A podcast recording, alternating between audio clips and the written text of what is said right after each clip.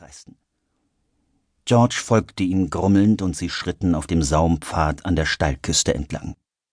Von ferne betrachtet hätten die beiden ausgesehen, als unterhielten sie sich einfach angeregt, aber da war niemand, der sie hätte sehen können. Nirgendwo fand sich auch nur eine Menschenseele, nur niedrige Büsche, Kaninchen und viel Gras, durch das der Wind ging.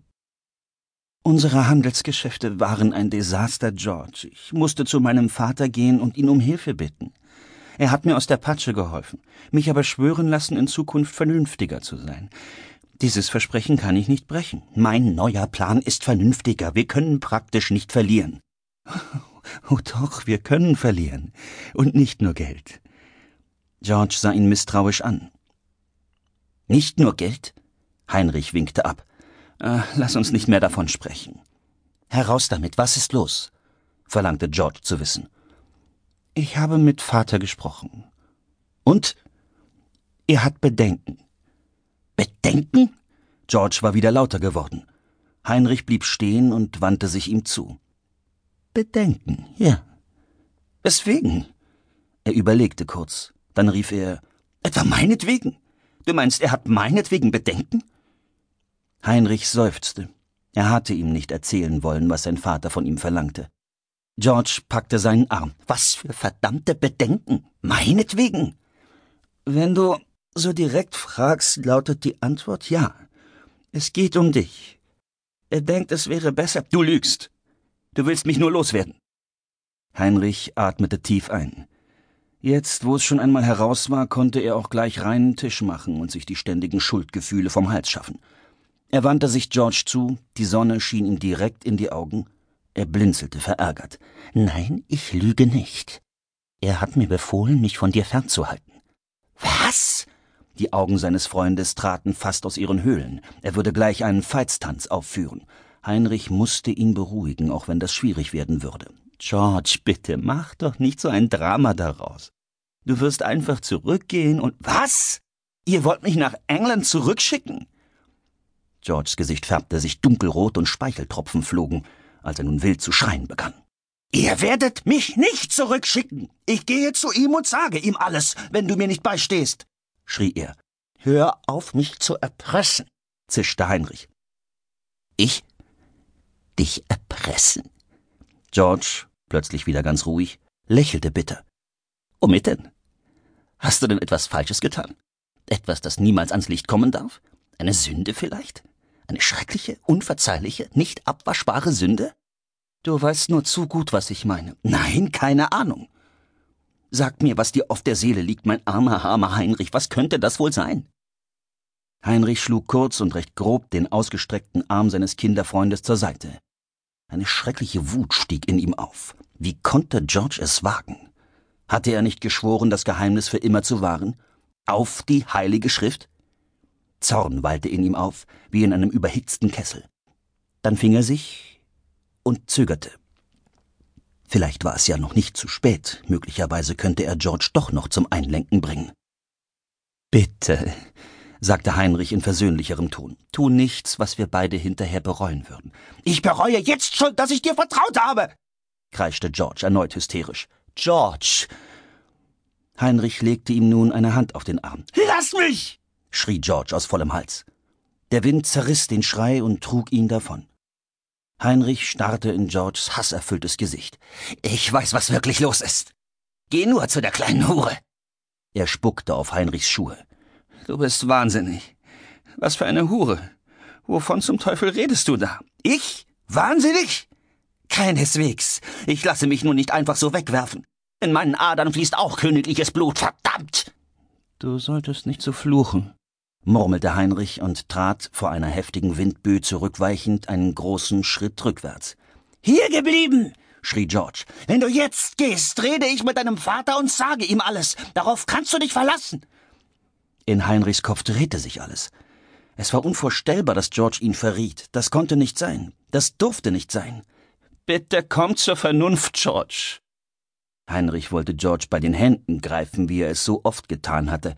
Dieser aber wich zurück, als sei die Berührung vergiftet. Wage es ja nicht!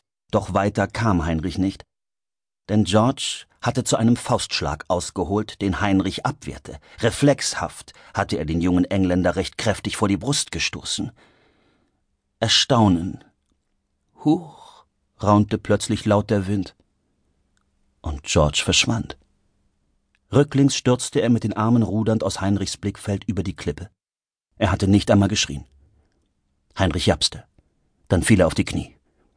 Als er wieder Luft bekam, kroch er sehr vorsichtig auf dem Bauch an die Abbruchkante vor.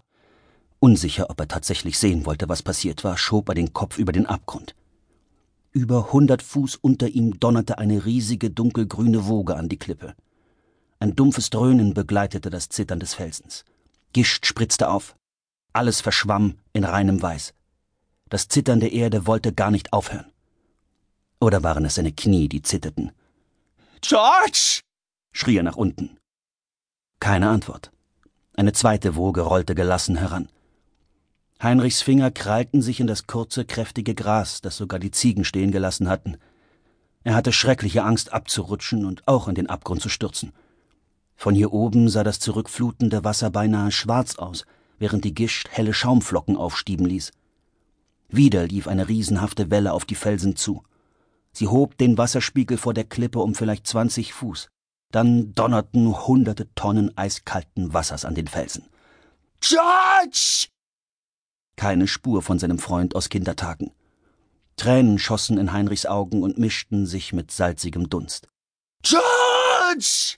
schrie er wieder in das Tosen der Brandung. Unten lief die Welle zurück. Felsen zeigten sich, wo eben noch Wasser gewesen war. Nichts. Von einem Leichnam keine Spur. Er musste vom Wasser hinausgezogen worden sein. Hektisch suchte Heinrichs Blick die Wasseroberfläche ab. Nichts. Was sollte er bloß machen? Hinterher springen und nach ihm tauchen? Vielleicht war er nur bewusstlos, aber nicht tot. Er sprang auf die Füße. Kleine Steine stiebten nach vorn und fielen über die Kante.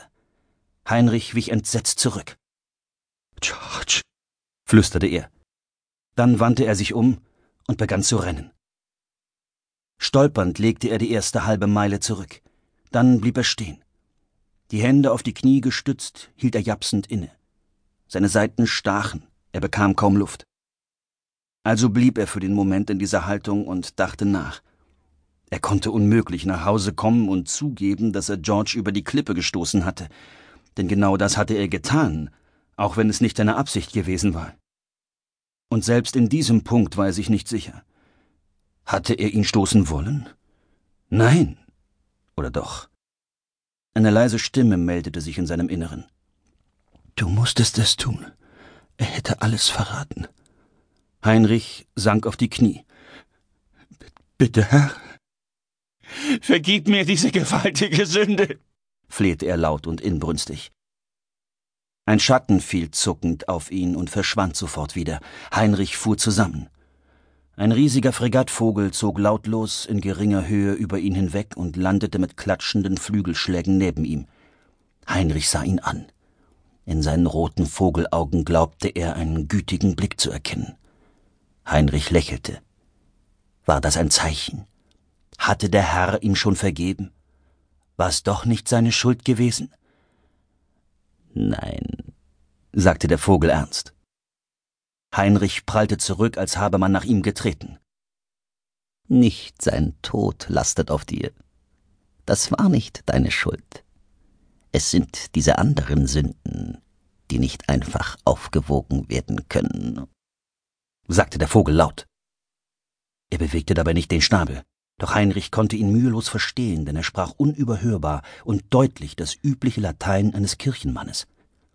Zähneklappernd rappelte Heinrich sich auf und rannte den Rest der Strecke bis nach Hause. Dort angekommen, begab er sich direkt in seine Räume. Er berichtete niemandem von dem, was oben auf den Felsen oder danach geschehen war. George blieb verschwunden. Er tauchte einfach nicht wieder auf. Und auch die Suche nach ihm blieb erfolglos. Schließlich ging man von einem tragischen Unfall aus, dem der Gast des portugiesischen Königs offensichtlich zum Opfer gefallen war.